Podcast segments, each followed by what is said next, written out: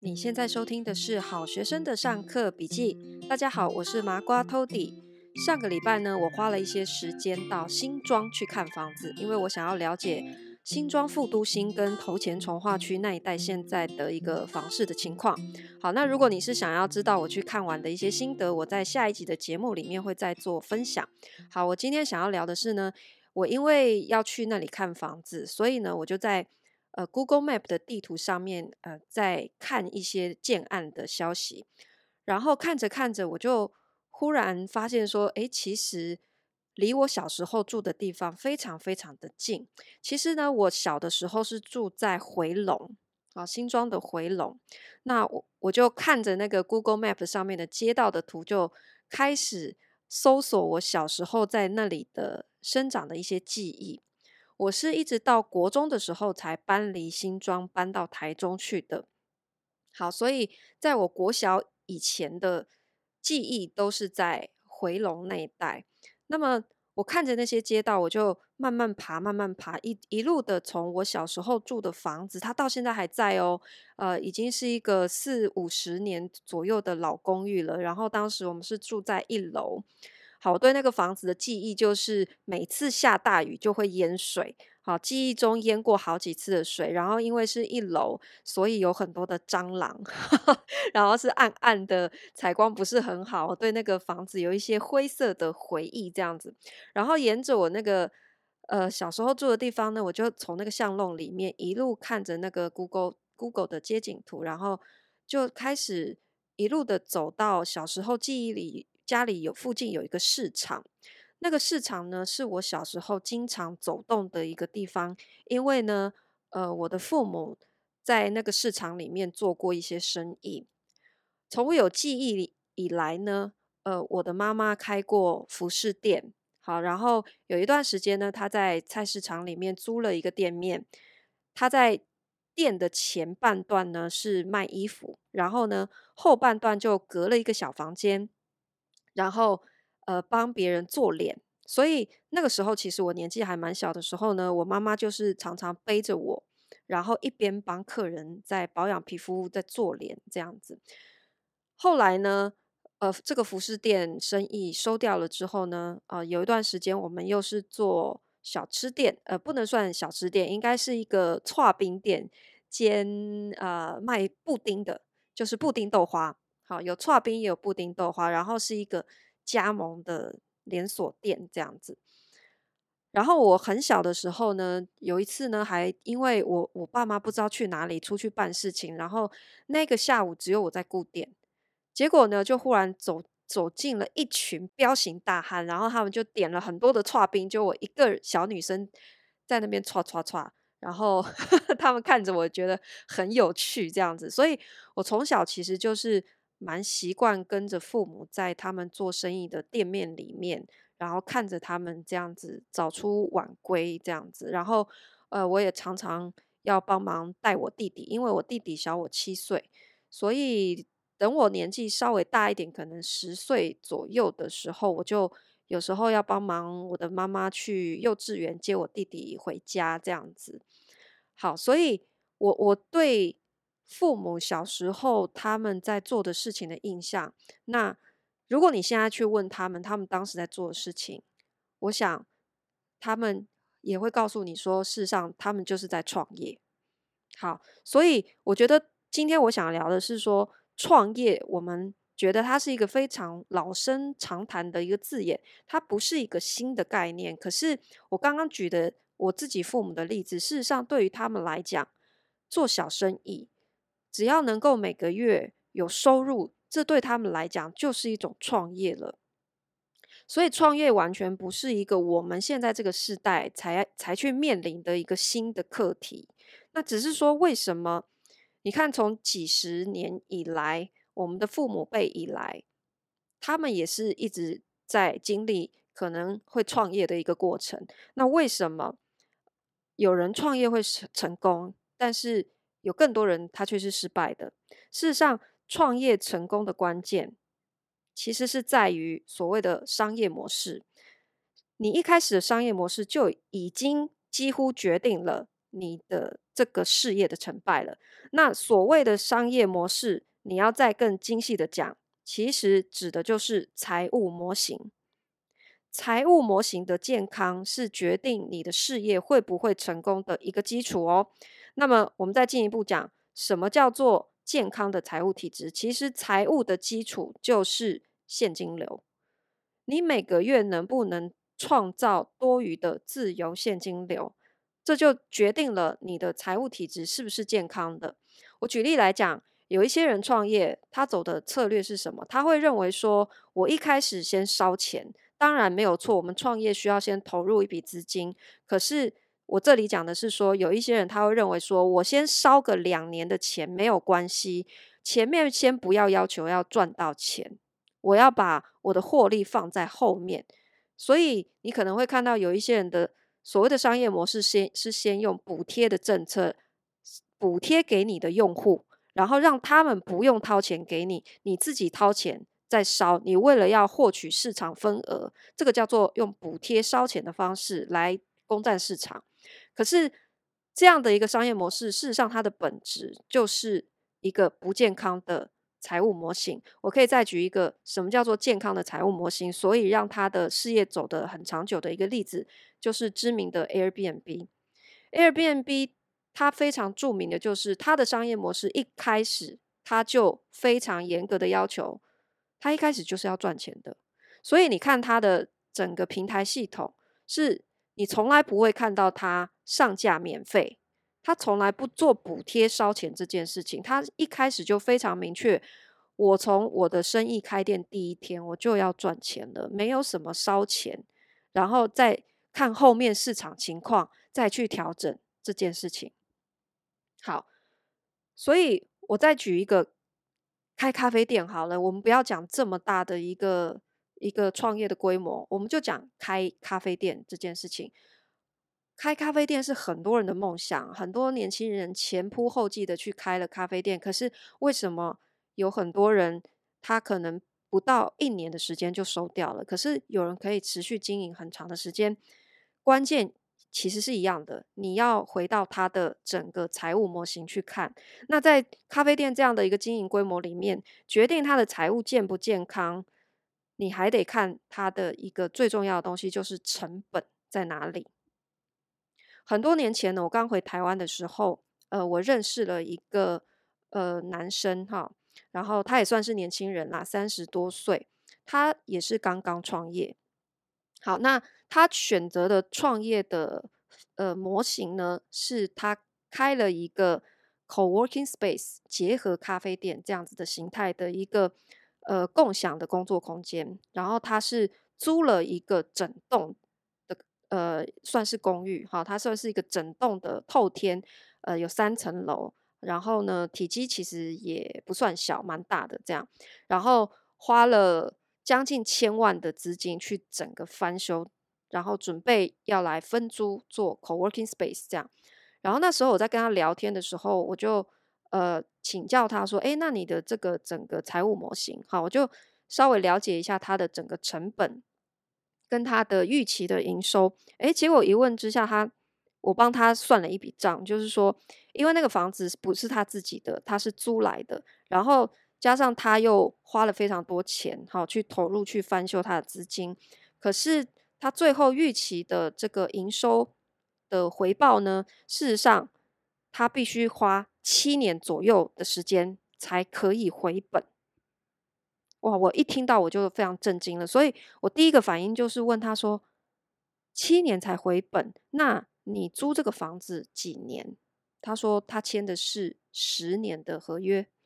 所以也就是说，他租了一个房子十年，可是他要先至少花七年的时间，他的装修成本才打平而已。他只有剩下三年的时间来盈利。我第一个直觉反应就是，我有点非常直接，所以那时候有点伤了他的自尊心。我第一个反应直觉就是说，那这不就是亏亏钱的生意吗？我直接反应就是说，诶，这不就是亏钱吗？所以，诶，他。忽然听到我这样反应，他有点震惊，然后其实他当下有一点点不高兴，他觉得我有点羞辱他哈。然后后来我也跟他道歉这样子，可是我讲的都是事实啊，因为你从数据上面来看，这就是一个赔本的生意。我其实是不理解为什么要这样做的，因为这个生意能不能做下去，事实上在这一开始的财务模型就已经已经决定了。如果是我的话，我这个财务模型以这样测算出来，我是不可能会继续做下去的。好，那过了一阵子呢，我也一点都不意外的，他不到一年的时间，这整个店就收掉，他就撤场了。很久以前呢，我曾经相信一个财务理论，叫做四趴财务理论。我相信很多人都听过，所谓的四趴的财务理论，就是说，你如果想要财富自由的话，那你手上的钱存到能够产生年投报率四趴以上的地方去呢，好，那你就可以很快的达到财财富自由。换句话说，就是说，假设你今天存够了一笔资金，哈，然后准备做作为退休金使用的，然后呢，这笔资金如果它的呃年投报率有四趴的利息。那你就可以永远靠这四趴的利息，一直的生活下去，因为只要你花的钱不会呃侵蚀到你的这个本金，你就可以一直用这笔钱哈，不断创造出来的利息，让你可以退休安心养老这样子。好，然后我就算了一笔账，我就发现说，如果靠这个四趴的财务理论，我要达到可以退休、财富自由的状态，我要。花上将近二十年的时间，我要花二十年的时间，然后，而且这二十年的时间是我每个月规划是要存至少四万块钱。我一想，我觉得这真的太不对劲了，太可怕了。对于我来说，一个月存存四万块，那个是我当时的薪水可以负担的情况。可是我怎么能够确保？我可以维持这样子的收入二十年，而且只要我的收入一旦中断，我没有办法每个月拨出四万块存进这个退休金的账户的话，我的这个存钱的计划就会中断。所以那个靠复利效果产生的利息又又要重新计算，所以我就没有办法在一定的时间内存到理想的退休金，我有可能就要不停的推迟我的退休计划，这样子。好，所以。我我相信这个理论的那个时候，事实上是在我完全没有任何财务智商的知识的时候，所以我相信我可以这样子靠慢慢的存钱，然后把钱放在一个可以一直产生利息的地方，我就可以财务自由了。可是事实上，我们现在的通货膨胀率是远远超过这四趴的，没有错吧？我们现在台湾。我们先不要讲美国好了，美国最近一次的通膨指数是九点多趴。那台湾我们政府，呃，我们政府发布的其实是远低于我们实际感受到的。你你就拿。你实际去买一个便当，它涨幅的这个幅度来看就好了。我们的通膨率其实说有十趴也是不为过的。所以，就算你把钱稳稳的存到一个四趴的地方去，事实上这也是会不断侵蚀你的本金的。你没有办法对对抗通货膨胀。好，我什么时候才建立了正确的财务智商？事实上，是一直到我自己创业之后。一个有创业过的人，跟一个只有在公司里面上班的人，事实上对于财务的理解是完全不一样的。像我自己的情况是，我在没有建立自己的事业之前，我我以前也是一个上班族。我在上班族的那样的一个状态，我对于所谓的财务的理解，就是，诶，我每个月固定五号等薪水。进账，然后我每个月省吃俭用，到了月底，我还有剩多少钱？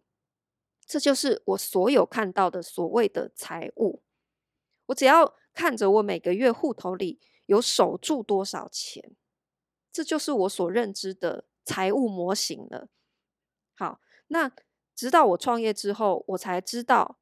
事实上所谓的你想要。变得有钱，或者是你想要翻转你的财务体质的关键，根本就不是所谓的你要存多少钱，其实关键是你能不能不停的创造出现金流。现金流是所有财务的根本。好，我在我的节目里面其实非常多次提到现金流这个概念，但是也许有些人会觉得，哎，听得很深，但是我必须用不同的角度、不同的故事，不断的强调现金流的重要，就是因为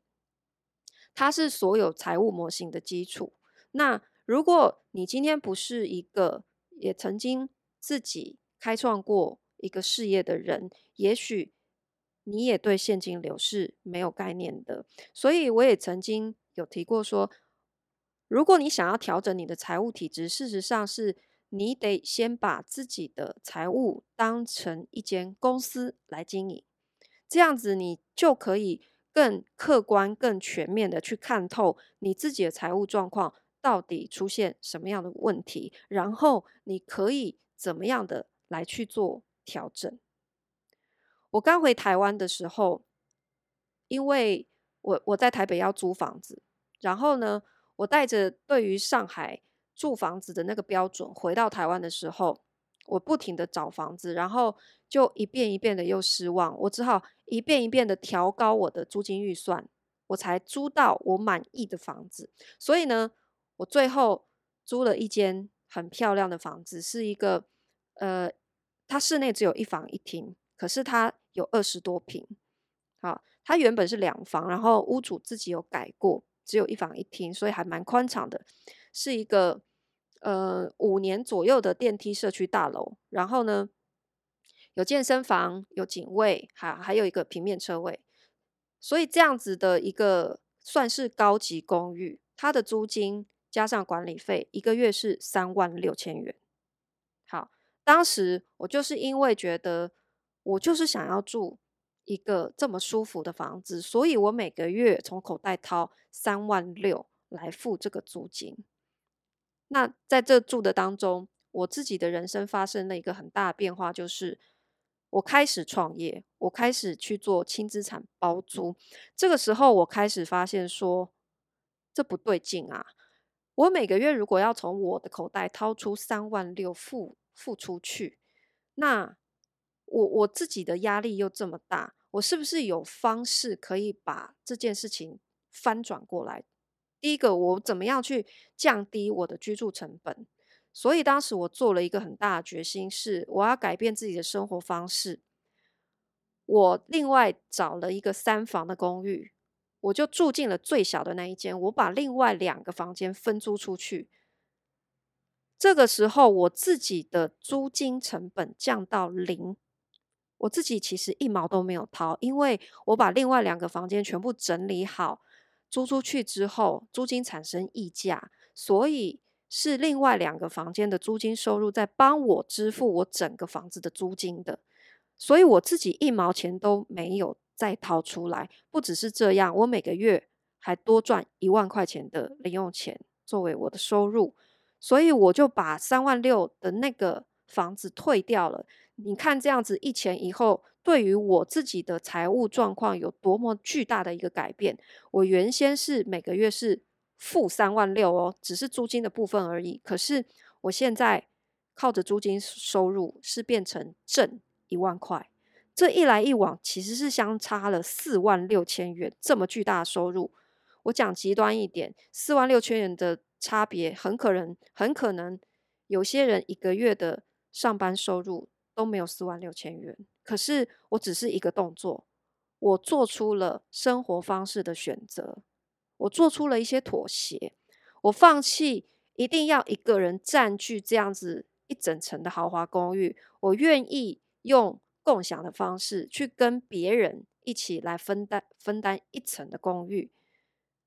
这个时候用这种经济的方式，就大幅的降低我自己的居住成本。接下来我才有余力来安心的创业。好，我我创业的初衷其实就是为了要改变我的生活方式的。因为我当初在上海工作，我之前也跟大家聊过，我一天工作十六个小时，那是我不再想要过的生活了。我希我希望寻求的是一个，我的工作跟我的生活可以很好的得到平衡的一种生活方式，所以我选择回台湾，然后我选择用自己创业的方式去掌握工作跟生活的节奏，还有怎么样去拿捏他们之间的一个平衡。我身边最近有很多的朋友，哈，因为我年纪也已经过了四十了，所以我有一些朋友，他们在职场里面，他们会面临的一个问题，就是四十岁是一个人生当中你在工作职涯上面的一个关卡。也就是说，有些人会面临他升不上去，到了四十岁，你应该是一个高阶主管了，可是越高的位置，他的人数他的数量就是越少的，你就是一个越竞争的位置，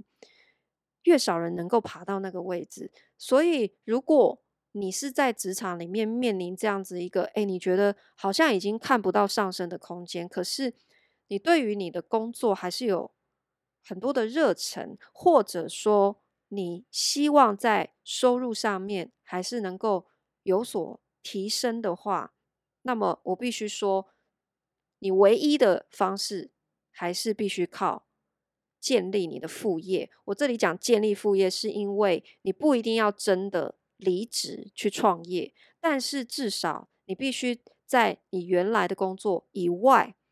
你要开始开始去建构你的第二收入。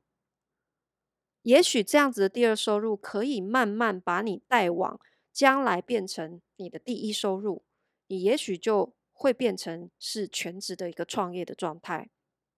好，那为什么我其实常常鼓励别人创业去创业？很多人一定会说啊，你鼓励人家创业就是叫人家去死。但是我必须说，如果你想要财富阶级翻身，你想要改变你的财务状态，最好的方式就是创业。如果你在你很年轻的时候，你选择存股，好，我这里跟大家聊一下我对存股的看法。很多老师教你，越年轻的时候，你就要越开始把钱存进你的股票里面，这样子才可以养你的退休金。好，你注意到你注意到他使用的字眼了吗？存股是在养你的退休金，所以存股的意义绝对不是改变你现在此时此刻。的财务体质的，它绝对不是一个让你现在就可以变有钱的一种投资方式。事实上，存股，你真的要说的话，相对于积极投资，存股事实上是一种节流。我们讲开源跟节流，存股其实是节流，并不是开源。大家真的不要弄错了，存股是强迫储蓄，它是在强迫你把年轻时候攒下来的钱。存到你老的时候可以动用，所以在这当中的二三十年，你都是不可以动用这笔钱的，否则你老了一样生活费是会不够的。因为所谓的存股能够达到让你退休，你不靠主动收入也有钱花，前提就是你必须有足够大的本金，加上足够长的时间，本金跟时间这两种。才会产生复利效果。本金太小，或者是时间太短，都不会有任何的投资效果的。所以，存股这件事情，你不可以把它理解成是一种开源型的投资。事实上，存股它是在强迫存钱，所以存股事实上是一种节流。那你就想，如果你在你越年轻的时候，你把你本来可能可以拿来翻身的一个创业资本，结果你存进了一个你的退休金账户，你是不是就等于，其实你放弃了你人生任何的可能性了？你在你人生最精华的二十岁到四十岁之间，你选择了好，我每个月就是把钱锁进保险库，然后等待二三十年之后我再来动用这笔钱，你是不是会变得更不敢花钱，因为你没有多余的钱可以做任何其他的事情了。你绝对不敢冒险，你也不敢离职，你不敢去追求你其他任何的梦想。这笔钱有可能你是拿去存股，又或者是很多人很年轻的时候就去买房子，可是他买来房子也不是投资出租哦，他是买来自住的。然后呢，你每个月背负着这个沉重的房贷，于是呢，你变得非常的保守，你害怕失去工作，因为你每个月扛着沉重的房贷的压力，然后你靠着每年那一点点的加薪幅度，于是你你接下来人生的这三十年都要过这样子的人生，你等于是你把你唯一翻身的机会都压在这间房子里面了。所以我刚刚讲。你买房子的目的如果是自住，第二个是你，如果你在很年轻的时候，你就是把钱拿去存股，这两个行为，事实上你就是把你未来三十年的人生都放进你的保险柜了。在我看来，这也是一种躺平。创业当然不是一件容易的事情，可是呢，我觉得创业的过程，它是对于你的财务智商非常好的一个训练。你会不断的去修正，不断的去发现自己在财务上面的盲点，去做出调整，然后渐渐的去达到一个比较好的财务体质。创业这件事情，我觉得在不同的世代，我们都有自己要去面对跟克服的难题，但是唯有你自己变成富一代，才是你翻转财务体质的最佳解方。麻瓜讲堂今天就分享到这边，我们下次见喽。